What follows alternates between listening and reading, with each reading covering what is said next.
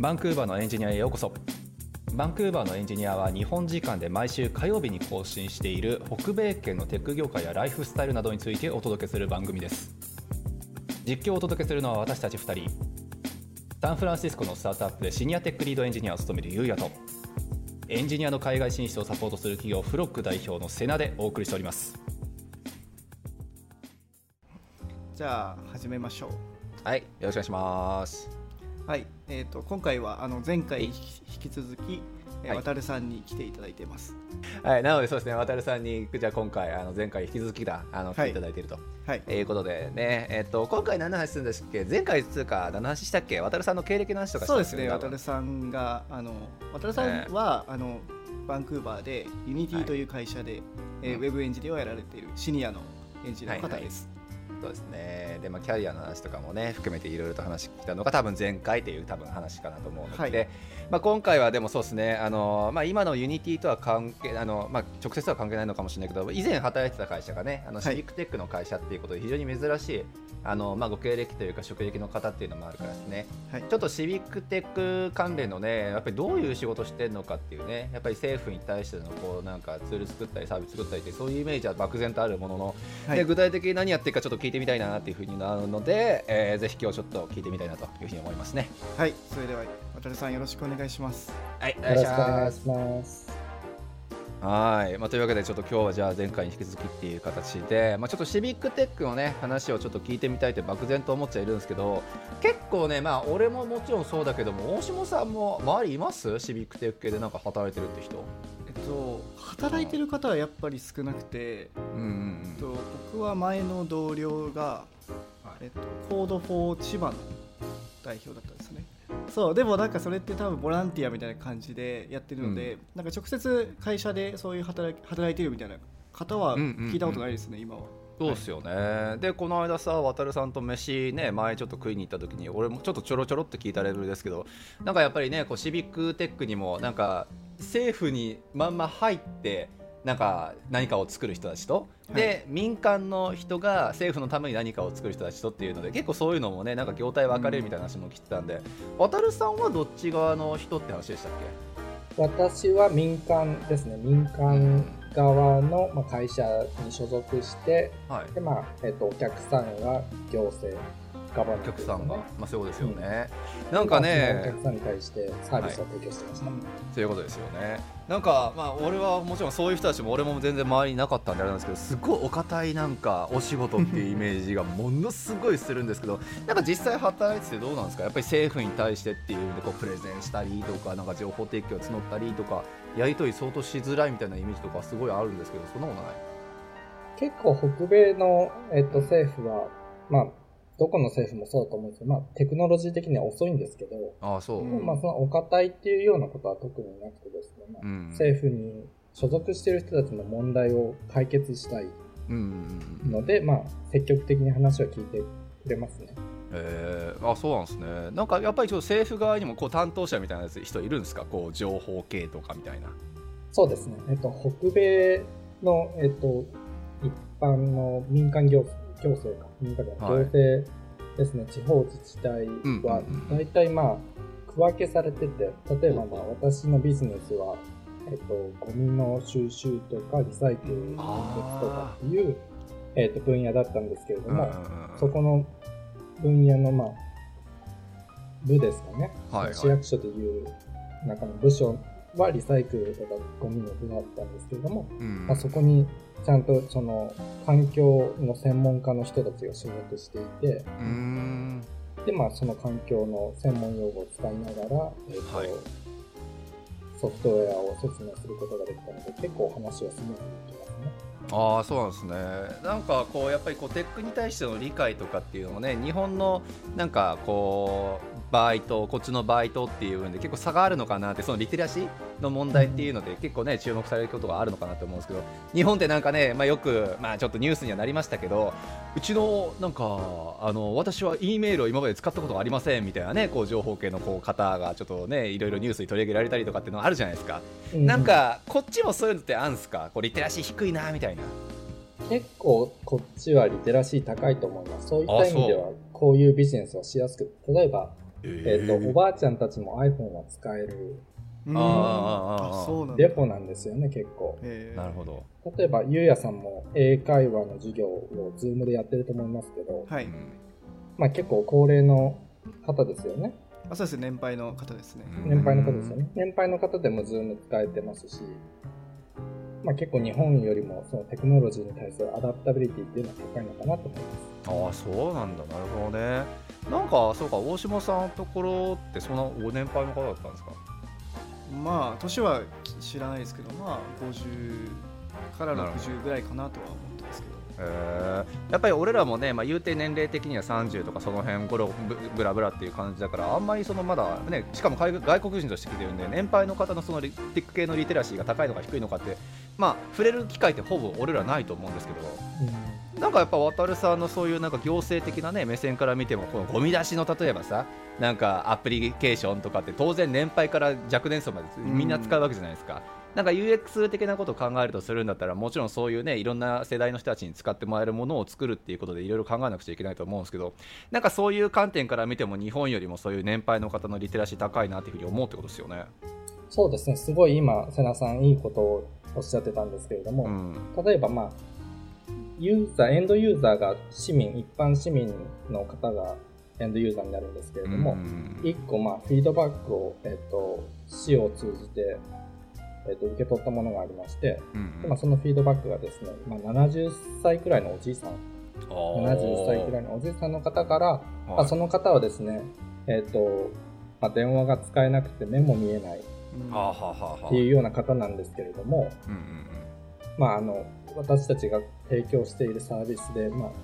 ゴミ出しのリマインダーっていうのがあって、まあ、うんうん。明日はゴミ出しの日だからゴミを外に出しといてねっていうリマインダーを送ってるんですけども、それの、えっと、リマインダータイプでフォンリマインダーっていうのがあって、うんうんまあ、マシンで電話してくれるんですね。えうんうんあるよね。はいはいはいはい、うん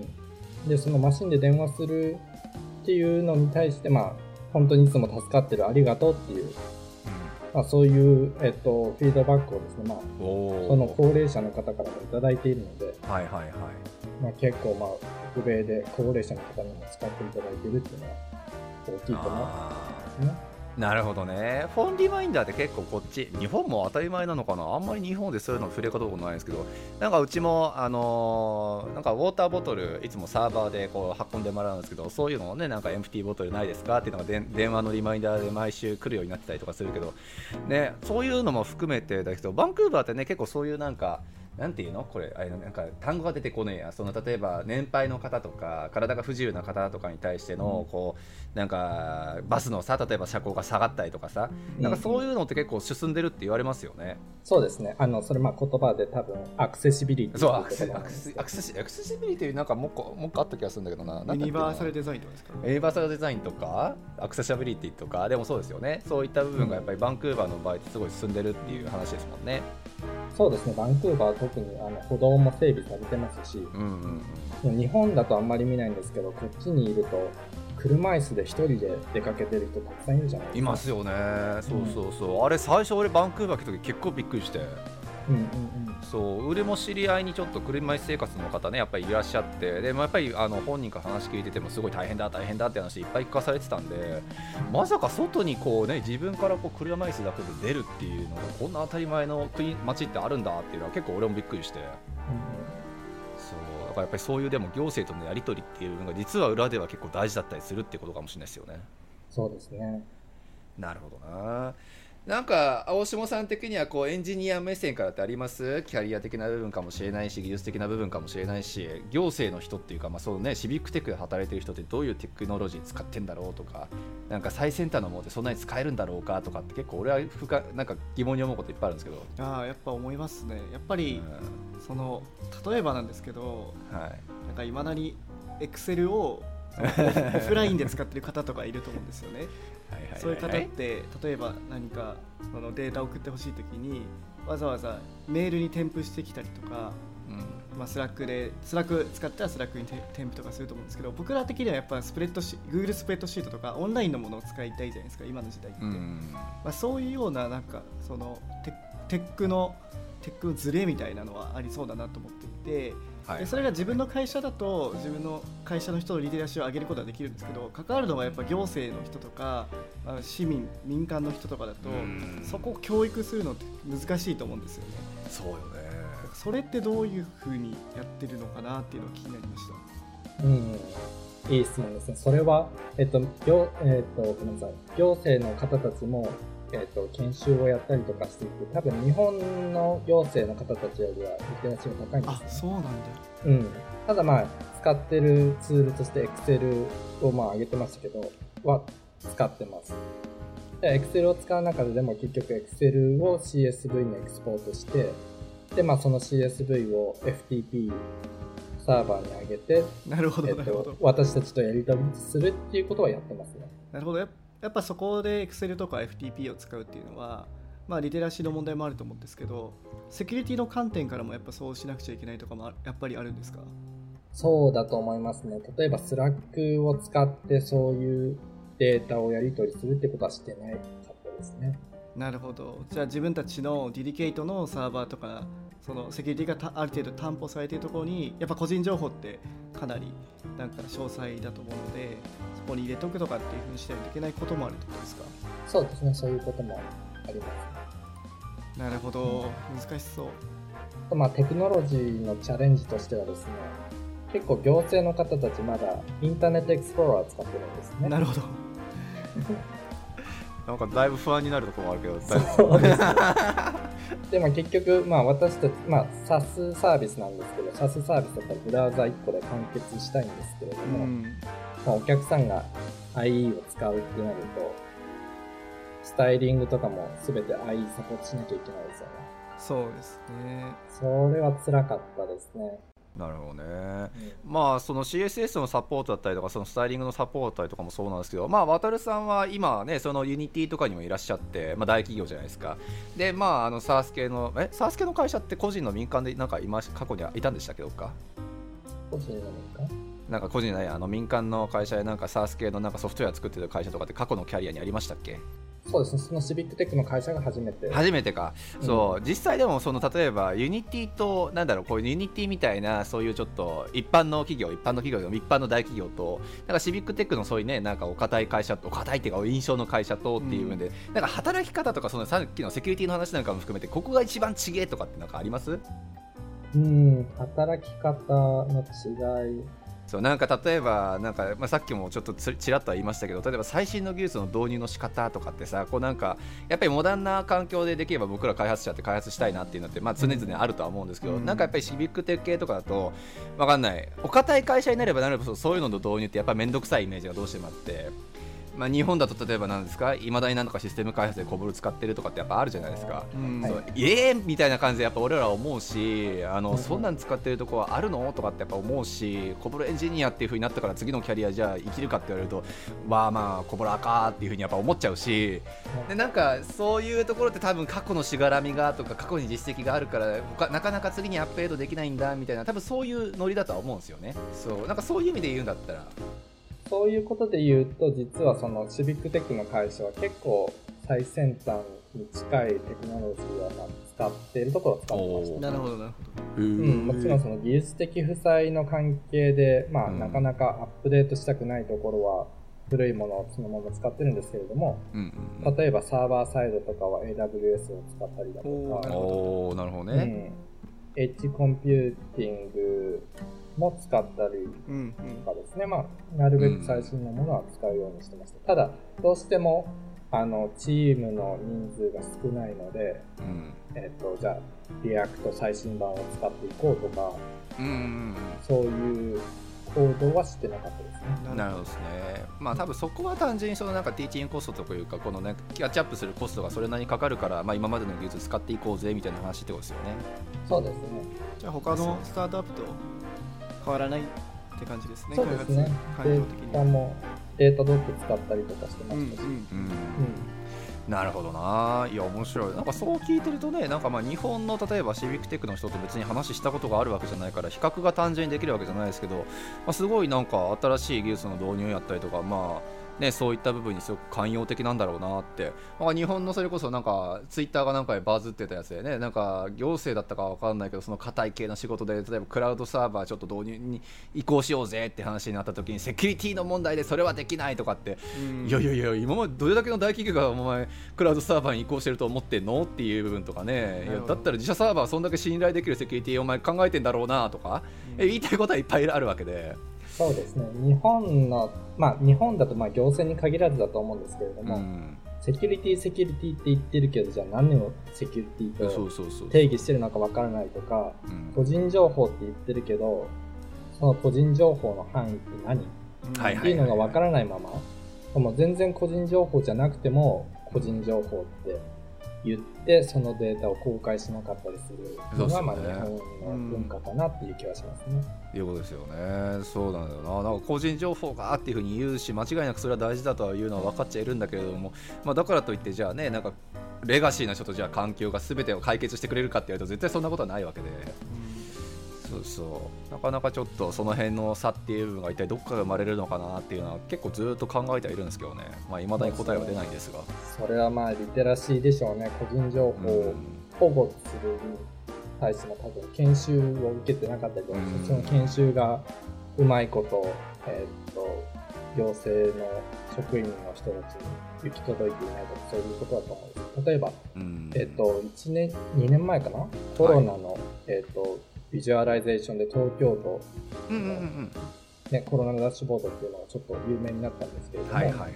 まあ、それの動きの中で私は長野県版を担当してたんですけれども。ああはいはいはいはい、うん、でもその長野県版のデータの中に、うん、まあ何歳の、まあ、性別が男性か女性か、うんうん、でその方が死亡したとか感染したとかっていうような情報が載ってたんですね。はいはい。で、まあ、その情報って個人情報なの？っていうのが、まあ、私は個人情報なのかなって思うんですよね。その性別とか年齢とか、まあ、大まかな住所とか。まあ、そうですね。個人情報だと思うんですけど、まあ、でもそのデータはオープンになってたんですね。うん。うん。なので、じゃあ個人情報ってどこまでなんだろうなって、ずっと気にはなってなるほどね。日本に多分そういう明確な定義が多分ないんでしょうね。単純に。ないんですかね。多分本当にごく一部の人しか分かってないでしょうね。うんそういうことですよね。だからなんか分かんない、クレジットカードの番号書いてあったらこれに情報みたいな。なんかそういう漠然としたイメージだけが先行してて。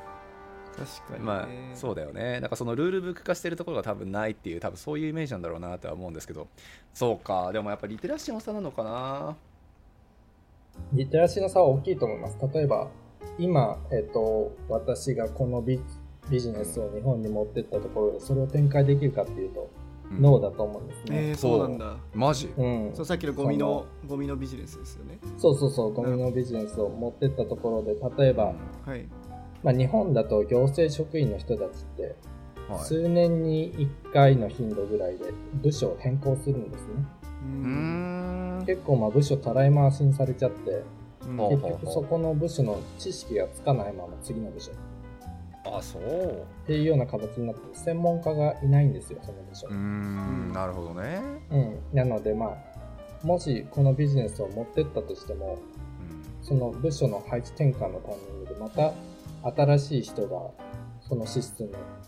使う勉強をしなきゃいけないっていうふうになっちゃいますよねなるほどなるほど。まあそうですよね。なってくるとなかなかきっと adopt してもらえないのかなと思います、ね、逆にこっちはそうじゃないってことなんですか？その1個の部署には何年も同じような人がいるみたいな結構専門性のちゃんと高い人がいるみたいな感じなんですか？そうですね。カナダはカナダもアメリカもそうですけど、まあ、専門性の高い人がいて、うん、もう何だったら大学で環境のことを勉強してその専門の、えーと卒業した人がその部署に入るぐらい。なるほどね。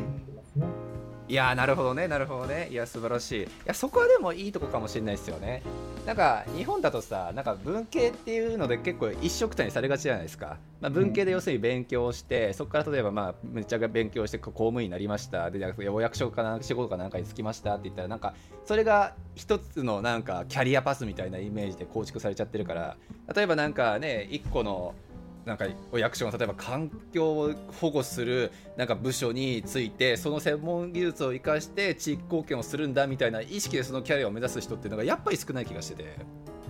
そうですね日本だとなかなかそういうキャリアパスは望めないんじゃないですかね。うんそういうことですよね、まあ、でも実際そういう風なやっぱり文化で今まで来てるだろうから、まあ、なんか部署移動が例えばしなかったとすればじゃあどうやって出世するのとかさ。うん。わかんない。多分そういう話にはまたなっちゃうんだろうし、うん。そうですね。私の知り合いで実際こちらの行政で働いてる人がいるんですけれども、うんうん。まあ、その人は転職を、えー、と自治体間でやってますね。ああなるほどなるほど。だからそうやって給料を上げていくっていうやり方もありますよね。あじゃあそれは民間と一緒なんですね普通に。なんか普通民間というか、まあ我々と？そうですね。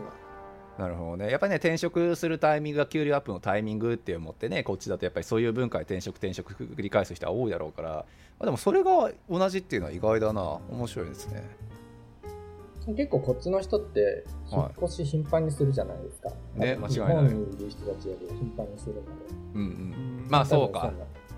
土地に縛られてないからこそ、うん。そういう転職ができるのかもしれないですね。なるほどねでまあじゃあ引っ越した先の、まあ、自治体なら自治体にじゃあやっぱり入ってでそこでは前の自治体でやっていたようなことと同じ、まあ、専門性を生かしたもちろん仕事に就くっていうことだろうから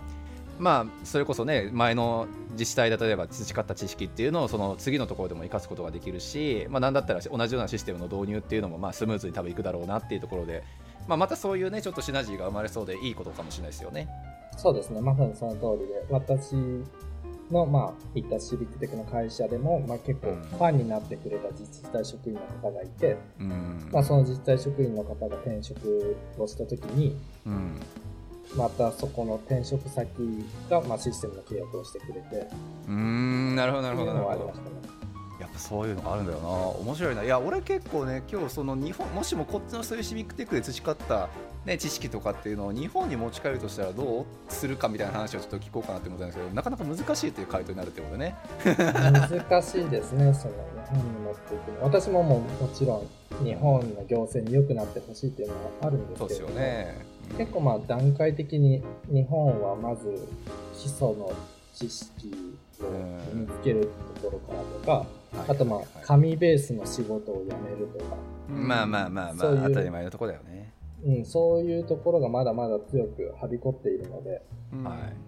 そこをクリアしてから、まあ、北米のスタイルのビジネスが入ってくる余地があるかなっていうところなので、なるほどですね。いやー面白いな。やっぱりだからその中身のやっぱり教育からし直しましょうね。リタリシーの向上から伝めましょうねって話に結局戻るってことですよね。そうですね、ちょっとそれは残念ですけどね。まあ難しい本当に。ゆ大下さんとかはどうなんですか？やっぱりそのね例えばユーザーのリテラシーのやっぱ意識とかっていうのは民間の会社であったとしても必要な意識だと思うんですよなんかラーメンヒーローの例えばさなんか UI とかあの UX とかっていうのをまあよりより広い世代に例えば使ってもらうとかっていう意識ってやっぱあったりするのかなとは思うんですけどなんかそのリテラシーの違いとかっていうのはなんか日本向けサービスとこっち向けサービスで感じたこととかってあるんですか？あのねでもうん日本のサービス作った時とやっぱアメリカのサービス作ってる時の違いはもうやっぱちょっと日本人の悪いところでもあるんですけどもはいはい。結構日本人ってクレーマー体質なところがあって まあまあちょっとでも不具合とかちょっとでもなんか使いづらかったりすると、結構文句言われるんですよね。ああそう。だから日本のサービスって結構文字がめっちゃ多かったりとか補足がいっぱい入ってるサービスって多いと思うんですよ。んんんん。まああれはすごいよねまあホスピタリが高いっていういい言い方もありますけどはいはいはい。なんかあれって、うん、本当は必要ないんじゃないみたいなやりすぎみたいなところもあるんですよね。まあそうですよね、うん。なるほどな。そういうのでくななんか無駄な開発をしたりとかっていう経験はありましたね。なるほどね、うん。本当本来は必要ないきあの機能とかねなんか説明とか文章とかコンテンツとかっていうのを盛り込まなくちゃいけないって本来はない方がいいものですからね。ない方がシンプルなはずなんですけども、やっぱそのクレーマーの声が大きいというかまあなるほどな、俺クレーマーの話になるたんびに毎回思うのがさこっちだってそれなりにクレームってもちろんやってる人いるじゃないですか。はいはい。まあ俺クレーム受けるような仕事を今まではほぼ正直あんましたことなくてまあまあ今の仕事じゃあクレーム受けないかつ受けるんだけどまあでもそのクレーマーの質の違いとかっていうのを感じたことやっぱなくてうん。なんかお二人どうですか？ね渡さんとかももちろんその行政のサービス作ってクレーム受けることとかっていうのは当然あるとは思うんですけどなんか日本との違いとかっていうのはここでちょっとなかなか出せるのかわかんないですが感じたこととかってあります？なんでしょうね、クレーム、もちろんシステムにバグがあったりとかさ、うん。クレームは受けますけどう、ん。例えば使いづらいっていうことに対して、まあ、クレーム受けたとしても、うん。そこからじゃあ、その人だけのためにアプリケーションを変えるっていうようなことはしないですね。うん。やっぱそのデザインがあるので、そのデザインをベースに、うん。えっと、対応するか否かっていうのは決めますし、うん。はいはいはい。あと多分こっちの人だと、まあこれも身近な、身近の、えっと、高齢の方の例なんですけれども、うん。自分が上手に使えてないんじゃないかっていう不安の方がうん。大きいみたいなんですね。えー、なるほどね。例えばおじいちゃんが iPhone が使えなかったっていう時に、うん。Apple にクレームをするんじゃなくって、うん自分が iPhone の使い方が分かってないんじゃないかっていうところを、えーなるほどねで、まあ、まずは自分を疑うところから始めているような印象すごいサンサンプル数はもう2、3件しかないので少ないんですけれど。も、うん。はいはいはいはいなるほどね、そんな印象はありますね。あそうなんだ。なんかねあのそれこそ俺たちはちゃんと税金を払っているい有料な一般市民なんだぞ。なんでこんなクソ使いにくいもの作ってやがんだ。バカじゃないのお前みたいな。なんかそういう理不尽なクレームばっかりなのかなって勝手に思ってたんだけどそれはちょっと日本っぽいイメージが強すぎるのかな。そんなことないそうですね、北米ではそういうレビューはあんまり見ないですね。まあ確かに。なんかこっちってなんか基本的にサービスの質質が低いじゃないですか。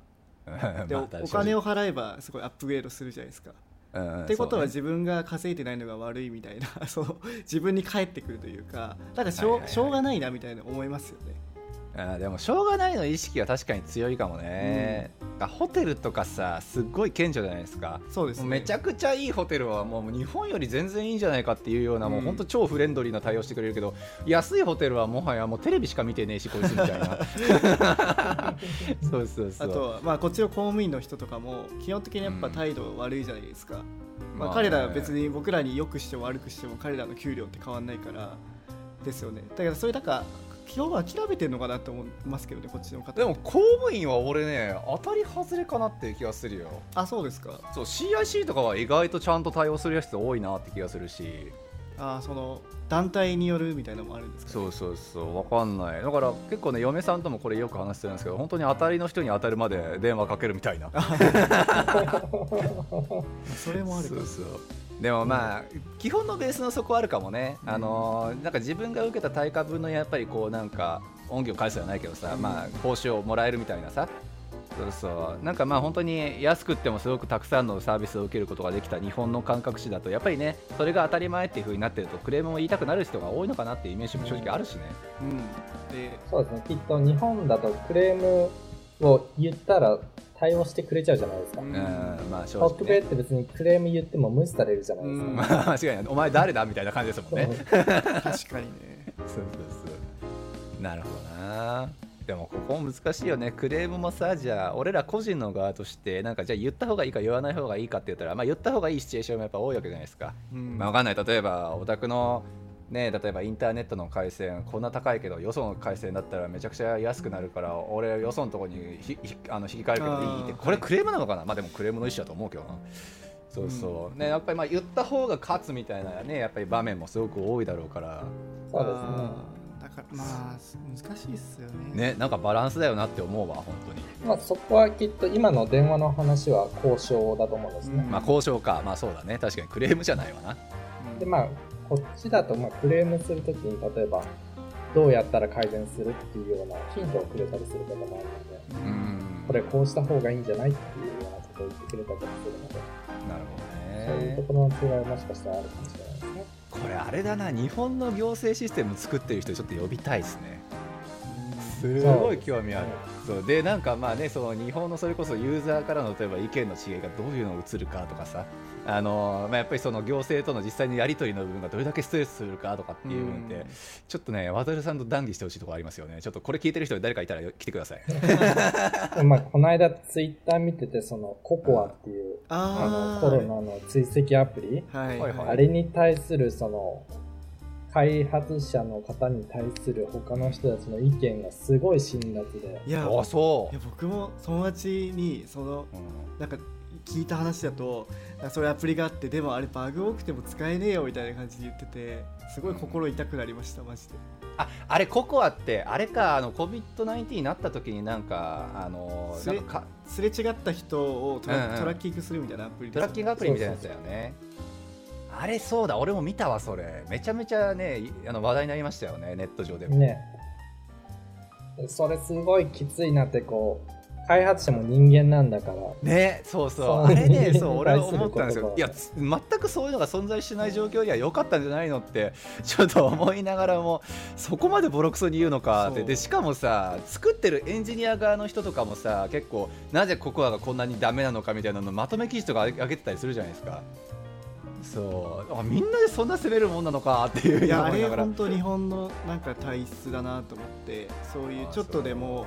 なんか不具合とかがあると、まあ叩きまくりますよね。日本って多分、うんねだからそうね、うん。マイナスからマイナスを見るみたいな。うん。ネット民の体質なのかもしれないですけど。ねなんかだから一緒にこうなんかブレブラッシュアップするというかさ、うん。あのダメなとこがあるんだったらそれをもちろんこう指摘しつつね良いものにしていくっていうそういうあれはないのかなって。じゃないとねそんな完璧なものしか公開できませんなんてなかなかそんなできるわけないんだしっていう。いけないですねそれあれはいいことなのか悪いことなのかっらそれていうのがもなんかあれって多分最初は有志で作ったんですよね確か。そうよね。だからそれは国国というかねその自治体が守らなくちゃいけなくて開発者を。うんでそういうバグがあるのとかは多分開発者のせいじゃなくて作ってくれたのを私たちは利用してるだけで,、でそれをうまくマネジメントできませんでしたすいませんとか,、うん。なんかそういうふうに守らないからやっぱそれって、まあ、今まであの菅さんと話してますけどうん。なんか開発者の地位が日本で低いっていうことも原因かなと考えられるんですよね。まあなんかそう世の中のななんだろうなやっぱりエンジニア作る人みたいな下っ端みたいな感じがあるじゃないですか。まあね。だからそこをもしかしたらこっちの北米だと開発者っていうのはもっと尊敬されてるからそんなことは起きないかもしれないですよね。まあそうですよね、うん。だからそうココアのあの事例見ててやっぱ思うのが本当にそういうのを有志な有志でやっぱり作ってくれた人たちがいるわけでそういううん。プラットフォームができたわけだから、ね、そこからみんなでちょっといいものに作っていけばいいんじゃないのっていうふうなまあでもそう参加するってイメージが湧かないのかな。うん。ゴミを与えられた俺かわいそうみたいな 加点方式なのか減点方式なのかっていう文化の違いありますよね。例えばデジタル庁も最近発足あしていはい。いろいろ頑張っていますけど、うまあチームのサイズとかんはい。ケイパビリティとか優先順位とかもある中で、うん。まあ結構デジタル庁のホームページに対して、うん。まあ、悪いこと言ってくうるん。人とかがいて、別にそこ優先順位大して高くないだろっていうところにもねもうなんか監査の人のように文句を言う人たちはいっぱいいるので粘着。うん。いやー間違いない。本当それを思う。なるほどきついなねと思いますね。ね間違いない。なかなか説がないですよまあでもそういう意味で言うんだったらね本当になんかカナダ政府の例えばサイトとかで俺世話になってるやつで大体ねその法人税払ったりとかあの D4 を払 D4 の申請したりとかなんかそういうのでね結構 CRA のサイトとかめっちゃお世話になるけど、まあ、本当に毎年毎年ちゃんと良くなってる印象ありますもんねそうですね。例えばタックスを、えっと、ファイリングするときに、今多分シンシンプルタックスだっけな、うんなんかありますよね。あれって多分ここ最近のサービスなんですね。ああそうか最近なんですね。3 4年、うん、のサービスなんですけども、うん。あれはもともと民間がやってて、それをきっとガバメントが引き入れてうん。やってるんですね。でもその前のサイトだと、まあ、ガバメントがプロバイドしているサイトで、うん。まあ、その使い勝手が良くなかったりとかして、そうですよね。っていうのがあって、まあ、そうやって民間の力を引き入れる、えっと柔軟性があるのが、まあ、カナダ政府のいいところかなあーまあでも本当にそこはもう国としても若いからっていうのも正直あるのかなって俺は前々から思っちゃいるんですけど確かにね。そうそう。まあ日本でさやっぱりそれをやろうとすると、まあ、さっきの話に戻っちゃうけどやっぱりこう今までのやり方がとかそのセキュリティがとか、うん。そうそもそもじゃあそこは信頼できるのかとかもしそのねさっきのなんかクレームの話はないけどめちゃくちゃ叩かれたりしたらどうするんだだっち誰が責任取るんだとか、うん。いや上げたらキリがないと思うんですよ。そう。だからそこら辺柔軟にできるっていう部分はね本当にエイヤっていうかその本当にカナダっていう国がまだね建国してまあ150年とかですか、うん。まあ、非常にやっぱ若いし今まだ試行錯誤してる段階ではあるだろうからっていう部分でねやっぱりトライアンドエラーができる環境がやっぱり整ってるのかなとはねちょっと思いはするそこは大きい違いかもしれないですよね。そうですね。カナダでそういうビジネスをするのは、まあちょっとうん気が楽ですね。まあ日本でシビックテックに関わってる方は、本当によく頑張ってるなあああそうと私は思います。渡さんの周りいるんですか？ちなみにシビックテックで日本で頑張ってる人って誰か？私はあのシビック Code for Japan っかそっかシビックテック団体の方と、まあ少し交流をさせていただいているので、はいそうだまあその交流している中で、まあどんなことやってるのかなっていうのを見る機会がありますね。なるほどねなるほどね。いやそうだそうだそうだ。忘れてた。そうなんか Code for Japan のあの参加ってあれ OSS ですか？OSS、まあコミュニティがあるんで、そのコミュニティに対して、例えば hack day っていうのがまあ月に1回あったりするんですけれども、うんうんうん。まあ、その hack day っていうのに、まあ、OSS プロジェクトですよね。OSS プロジェクトに参加して何か作りましょうっていう人がいたりだとか、ーうん。はいはいはい。まあ、プログラマーだけじゃなくて、例えばデザイナーの方がグラレコ、グラフィックレコーダーを書いたりする人もいますし、はいはい。えっ、と、まあ、普通の一般の住民の方が、えっ、と、プロダクトに対してフィードバックするところももしかしたらあるかもしれないですね。なるほどねいやー素晴らしい取り組み。こっちでもそういうのはあるんでしょうねきっと。そうですね。あ単純な疑疑問なんですけどそういう方のモチベーションってどこにあるんですか？やっぱそのモチベーションは自分の住んでいる地域を良くしたい。うんっていうのが根本にあると思うんですね。なるほどなるほど。なんか僕が思っちゃうのはやっぱり自分がやちょっとまあちょっとまあしがらみとかやっぱり日本って多いし日本だと特に、まあちょっとそういうのやってもなんかそんなに良くなんないんじゃないかみたいなのをやっぱ思ってまあ僕だと諦めちゃうかなと思うんですよね。でもそういう方って多分そういうモチベーションでやられててどなんかそう、うん、すごいなすごいなと思います本当に、うん、もう本当にボランティアでね、給料もいけないし、苦しいことももちろんされてると思うんですけれども、はい、まあ、それでもまあ自分の地域が好きだから、うん。もっと便利にしたいとか、はいはいはいい。うモチベーションがあるのは本当に尊敬しますね。そうですよね。いやでもそのモチベーションの話で多分解決するのはいきなり Web3 の話になっちゃって申し訳ないけど多分トークン式にすることなんだろうなって毎回思いますよね。あー。そうそうだから本当に地域貢献します最初の初期トークンみたいなのを発行してで本当にそれで地域がめちゃくちゃ良くなってみんなが使うようになり、まあ、仮になんか事業としてうまくいくレベルになってしまなった時には、まあ、そのトークンの価値が爆上がりしてるみたいなね。多分そういうなんか最初の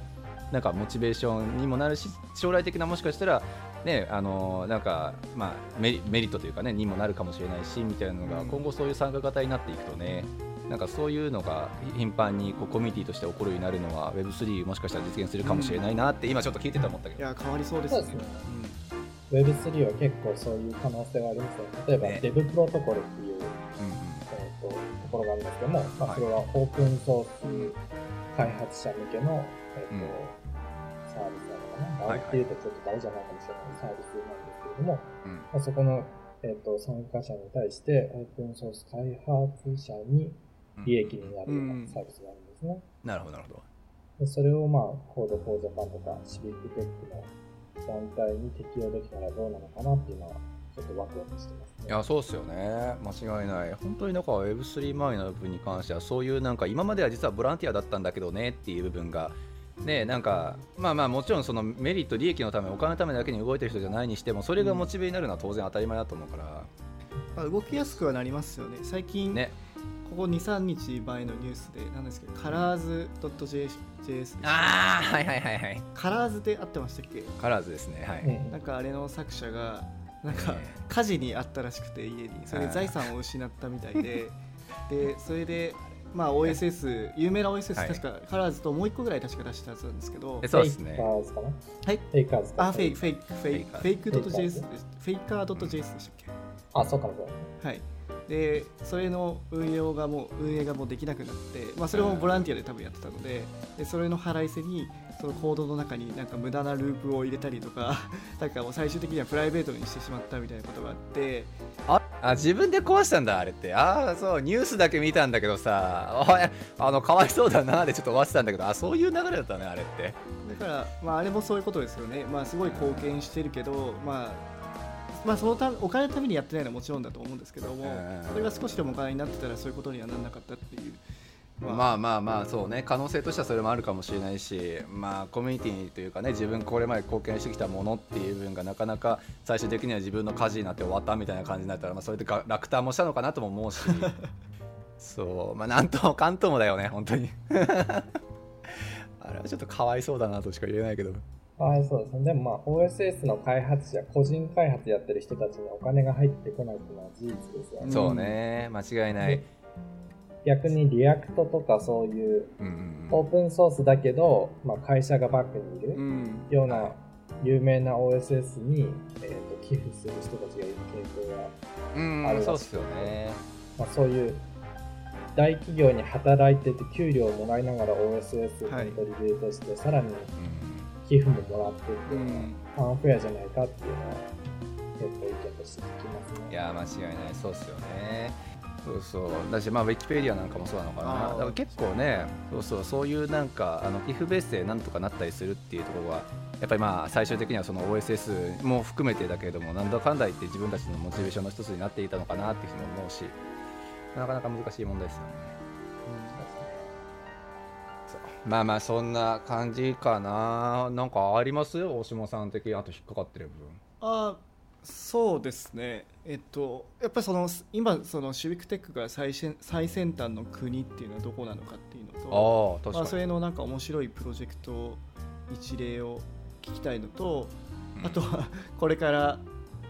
これからエンジニアになる方がどうシビックテックに興味を持ってその業界に入っていくのかっていうのもちょっと気になってます。なるほどね。シビックテックがすごい国、うん、難しいですけど、私だと多分日本に一番近い国、台湾を挙げますね。ああ、まあまあまあまあ、うん、有名ですよね。なるほど。特にデジタルのあの大臣さんが。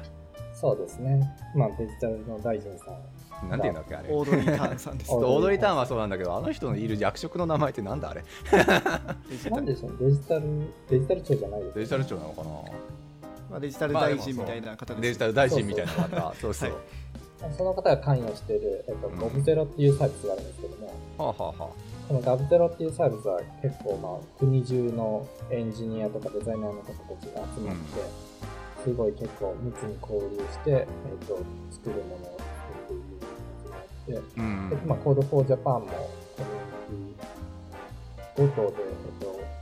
と、 g0v とコミュニケーションしているところがあるんですけれども、まあ、やっぱ、えっ、ー、と、台湾は energetic なチームなんだなっていう感じがありますね。ああ、そうなんだ、やっぱり。それはやっぱり台湾っていう国も、まあ、まあ、国と言っていいのかわからないですけど、地域と言った方がいいのかもしれないですけど、比較的新しい歴史がそんなにないっていうのがあるんですか？そうですね、あの台湾はまあ歴史も歴史上もそうですけども、もともとまあ民主主義じゃなかったところが民主主義になったじゃないですか。はい、そうですね。だから若い人たちも政治に対する関心が高いんですね。だからまあ文句を言うぐらいだったら自分で手を動かそうまあそうですよね。なるほどね。自分ごとなんだ、ね、やっぱりそれが。いやだってそりゃそうでしょ。やっぱりこうね、まあ民主主義にやっぱり途中からなってっていうもちろんそうだろうけど、もはややんなくちゃいけないっていうね、あの状況下だったと思うし、そうそうだからまあ若いからうんぬんの話かちょっと分かんないですけどやっぱりオードリー・ターンみたいなさやっぱりこう得意なやっぱり経歴の方っていうのがいきなりやっぱりああいうトップにつけるっていうもちろん能力があっての話だと思いますしもちろんあるからなんですけど、はい、そうそういうのもやっぱりあれだけやっぱりこうなんだろうこう自分たちのことを自分たち事だとやっぱ思ってる人たちがいるからっていうふうなやっぱ印象ありますしね。なるほどね。そう。ですねあれはすごい、まあ、すごいというか、やっぱり、まあ、でも、それでもやっぱり、まあね、新しいからこそできることなのかなっていうところはやっぱりありますけどね。日本はやっぱりそういう意味でだったら歴史も長いしそれなりにやっぱりしがらみもそれは多いだろうし。そうですよね。そう歴史が長くやっぱり自分たちの文化を尊重するっていうことになると結果としてやっぱりそういう体質になるのかなっていうのはまあよその国見ても思うしね正直。そうですね、リトアニアっていう国も、はいまあ、結構シビックテックとか、まあうんうんうん。政府自体がまあデジタル化をすごい進めてるんですけれども、はいはい、はい、その背景としてリトニリトアニアってずっと国内の情勢が良くなかったんですね。うん。結構まあ近くの国と戦争をしょっちゅうやってたりとか巻き込まれたりとかして、でまあデジタル化してしまえば、まあ、国が滅びたとしても、えっと政府の基盤はそこに残るよねっていう。えーはいはいはいそれエストニアじゃなくてですか？あ、そう、エストニアです。ごめんなさい。エストニアですエストニアですね。まあでも多分リトニアにもその次のエストニアになろうとして頑張ってるみたいな話も聞きましたけど、うん。やっぱりエストニアああいうあ若い国そうですよ。確か91年とかなんですよ。ど独立したのがエストニアって。うん。すごい最近です、ね。まだ30年ぐらいしか経ってないんですよ、うん。まあそうよね。うん。それ多分日本でも同じことが言えたと思って、例えばバブルが起きた時って、うん。まあ日本が戦争で何もなくなっちゃったじゃないですか。まあそうよね。間違いない間違いない、で、まあな何にもなくなって一から始まって、で、まあ、ああいった経済活動があったので、うんまあその時にコンピューターがあったらもしかしたら日本も全まあそうっすよね。化してるんじゃないかなと思いますね。うん、間違い間違いない。だからやっぱりまあそういう時代背景ももちろんあるんだろうな。インドなんかもぶっちゃけ俺はそうだと思ってるしね。うん。そうそうやっぱりまあそういうまあまあで代表的な例で言うんだったらカースト制やったりとかっていうのがねやっぱあって、はいはいそうそう。なかなかやっぱりその上に成り上がるだったりとかやっぱりトップに行くだったりとか、うん。まあ、稼ぐだったりとかっていう部分においてのその身分的な違いっていうところがそれはテックがなかったからですね最初は。なるほどなるほどそうだからやっぱりそういう時代背景やったり文化背景やったりっていうのもそうだし、まあ、そういうのがねいろいろちょっとしがらみがあってのはやっぱり今だろうからなかなか一言でねじゃあ新しくすりゃいいじゃんってもやめに言えないんだろうなっていうのは毎回ちょっとこういう話をしてて思うところあるんですよね、いや難しいですね。うん難しい。本当に難しい。はい。あとなんかあったよな。ベネズエラだっけ？なんか国家をあの国の貨幣をビットコインにしようとかっていう。あのあのわけのわからん施策をちょっとやりだしてるとこってベネズエラだっけ？ベネズエラだったな。うん確かねいくつかあるんですよね。はいで、まあそういった国はその貨幣自体が信用できない。そうそうねえから、だしまあ、ビットコビットコインの方が信用できるそうそうそうねだしまあまあ大体そういうところってアメリカドルだったりとか別の貨幣にむしろ力をやっぱりねあの取られてしまってるところがあるだろうから、まあ、そこから出したいっていうねやっぱりイメージもやっぱりあっての話だろうから、ね、なかなかやっぱりちっちゃいから新しいからこうなんか新しいこう技術にやっぱりこうどんどん邁進するんだっていう部分も本当になんか国ごとのねなんか事情っていう部分があるんだなっていうのは思うんで。なるほどそうですね。これ難しいね。ねでわ話題としてやっぱり難しいね。なかなかどの国がもうなんかテンプレっていう話をするわけにもいかないしね。そうですね。まあ、それぞれの国でね、政策も違いますし、うん。情勢も違うんでね。そうそう。なかなかそういうもんだよなやっぱ。だからまあ日本のねその行政とかにもどんどんどんどんそのカナダっぽくなってほしいとかっていうのはやっぱ思いはするところはあるけれども、えー別にカナダがスタンダードってわけでもないだろうからなかなかその辺も難しいよね話題に出すと、そうですね。はい。まあでも参考にするべきところはねたくさんあるんじゃないかなというふうに思うので、まあ、ちょっと今日の渡さんのお話を参考に日本の行政の方がたくさんいろいろいじってくれることを祈りましょう。はい。あとあれですよね、あの大島さんのさっきの質問で、俺もちょっと気にはなってたんですけど、これからそのシビックテックね、目指す人、うんねまあ、さっきのモチベーションの話も正直ちょっと気になるし、まあ、目指すとしてやっぱりどういう勉強を、まあ、進めておくべきかとか、準備何かしておいた方がいいこととか、なんかどういう、まあ、もっと極端に言えば、ポートフォリオとしてどういうものがあったらいいとか、なんかそういうなんか経歴とかポートフォリオとか入るとかって人になんかアドバイスとかあります？私はまあ、その、手を動かしたかったら、まあ、技術がなくてもコミュニティに遊びにおいでよっていうところを言ったりですね、Code for Japan のコミュニティに入って、うんうんうん。他の人がどんなことをしているかっていうのを様子見て、はい。で、まあ、その中で自分のヒーローを見つけて、そのヒーローになれるためには、まあ、どういうスキルを身につけた方がいいかっていううんうん。見ていった方がいいですね。参加することに結構意義があるので、なるほどね。とりあえずは参加してみようっていう、まあさっきの台湾の話じゃないですけども、うんまあ国とか行政のサービスに文句があるんだったら、まあうん自分で手を動かそうっていう、なるほど。なるほどということですね。まあ非常に結構あのどの会社にも実は言えることだなっていう。うん いやでもまあ間違いないエンジニアとして当たり前の部分っていうことですよね。確かそうですね。うんまあエンジニアだけじゃなくて、スキルは本当に問わないので、参加して、まあ様子を見るだけでもいいんじゃないかなっていう気がします、まあ、なるほどなるほど。素晴らしい。え Code for Japan にでもエンジニア以外の人ってちなみにいるんですか？たくさんいると思いますよ Code for Japan 自体も Slack の人数が今6000人とかえー、そんないんの？すごいな、うん、ああすごいな。いるのでね、まあ、デベロッパーだけじゃなくてデザイナーの方とか、はい、まあコミュニティマネージャーの方とかもいると思うので。うん。なるほどなそんだけやっぱりこう地域を自分の住んでるところをよくしたいって思ってる方がいるってことなんですね、うん、そうですね。そりゃそうですよね。素晴らしい。なるほど。じゃあそんなところですか？牛本さんなんか他あります、はい、いや大丈夫です。ね結構いろいろ聞けた。いやーちょっとシビックテックか。そうなんかね行政系のシステムとか日本もっと良くなんないかなとかっていうのはずっと昔から思っちゃいるんでそうそう。ね。本当に現金使う。この間ゆうやさんとご飯食べた時現金使ったんですけど、はい。うん、その現金使う時を除いて本当日本大使館ぐらいしか現金使わない。そう。ね間違いない。ね、現金がそれこそねあの、まあ、何現金出す出せないの部分ももちろんそうだしね、さっきのそのまあゴミ捨ての例えばシステムのやっぱり作りの作る上での過程の話なんかもそうだしなんか作る側にどれだけストレスがかからないかっていうのも相当大事だと思うし、うん、そうですねそうそう。なんか結構俺的にはその作る側の、ね、人たちのやっぱり地位向上っていう部分がどれだけやっぱり日本で進んでくれるかなっていうのがやっぱりちょっと課題としてねすごくどうにかならないかなと。間違いないですね。ね、思ってるし。まあ日本だとユーザーが完璧を求めるんですね。そうですね、だから北米って結構スモールスタートで機能を徐々に追加していくっていうサービスが多いと思うんですけど、日本だともう機能が全部揃ってからリリースみたいな、まあそうだよね感じになりがちなので。結局だからスタートアップの受け入れやすさとやっぱり結局リンクしちゃうんですよね。やっぱりスタートアップがこっちでそれねやっぱ大きくなりやすい理由っていうのもやっぱりまあそういうのって背景あると思うんですよ。まあ、やっぱり適当な適当とは言わないけど、まあ、とりあえず動くものを作って、うん、で出してで作って使わせてでレビューバックもらってよくしていって。うん、ね、最初クソであったとしたって、まあ、よくあのゆくゆく先であの神になっていればいいみたいな。なるほどね そうそうまあ、結局そういうなんか文化背景の話にもリンクしちゃうのかなっていうのはちょっと思うけどじゃあ日本人の意識改革からしていきましょうって話に結局なるのかみたいな。いやだからね今ちょっと怖いのがあの、うん、日本でも最近トヨタとか EV を、はい、EV カーを作り出してるじゃないですか、うんうんうん、なんかあれのなんか出来が悪かった時にみんなもう一気に使わなくなっちゃってまたガソリンにシフトしたりとか したら怖いなとか。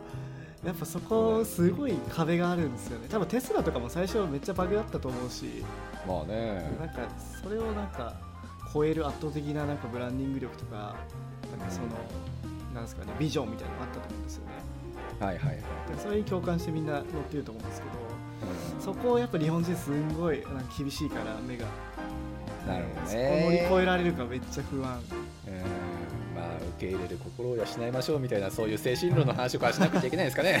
まあいいとこでもあるんですけどね。そのおかげで間違いない、まあ、いろんなサービスがやっぱり質高いですしコンビニ一つにしてもそうですいやだからさサービス提供受ける側としてはマジで神だと思うけど サービス提供する側としてはどうなんていうそうですよね。そう。結局その一言に尽きちゃうんじゃないですかだって。ね。そうですね。きっとコンビニで働くのってソフトウェアデベロッパーになるより難しい、いや間違いないよ本当に。あんなさ時給何百円とか1000円とかかもしれないところでさこうありがとうございましたから始まって両手でお釣りを渡すまでのこの礼儀作法から教えてもらって。ねなんかある程度コンビニのやね、そうそうそう。水道も払わない、何でもできますからねやばいっすね。間違いないよ。あれ全部覚えるんでしょ。頭おかしくなるわっていう。確かにまあ、そんなね、はい、まあ、ちょっと文化っていうのはやっぱり文化圏の違いの話聞くなっちゃうわけですけれども、はい、もちろん僕らは日本が好きなので、ね、はい、間違いない。よくなってほしいと思って話,、ね、間違いない。話してるだけです、はい、はい、まあね、そういった部分をちょっと踏まえていろんな人にちょっと聞いていただければ嬉しいかなと思いますので、はい、じゃあそれは。い。そんなとこですかね。なんか告知とかってありますか？ありますよ。渡るさんこう言い残した言い残したことがあるとか。告知ですか、はい、まあ、 Code for Japan、私も出入りしてます。普通の人としてですね、うんうん、出入りしてます。で、まあ、皆さんもし興味があったら、 Code for Japan のウェブサイトから Slack えたどり着けるので、うん、皆さん、コミュニティに参加していただければと思います。はい。あとは、バンクーバー、北米にいる人たちですね。うん、私、あの、ブッククラブをやってまして。そうだそうだ。にサポートしてもらってるグループがあるんですけども、えっと、不定期で開催しているので、こちらの方も興味ある方いらっしゃったら、私の方を声かけていただければと思います。OK です、はい、じゃあ、あのあれかな、ポッドキャストの概要欄かなんかに、渡さんのなんかツイッターかなんか載っけていいですかね？あそうですね。はい、お願いします。じゃあ大下先生よろしくお願いします。はい、わかりました。じゃあ今日はありがとうございました。はい、ありがとうございました。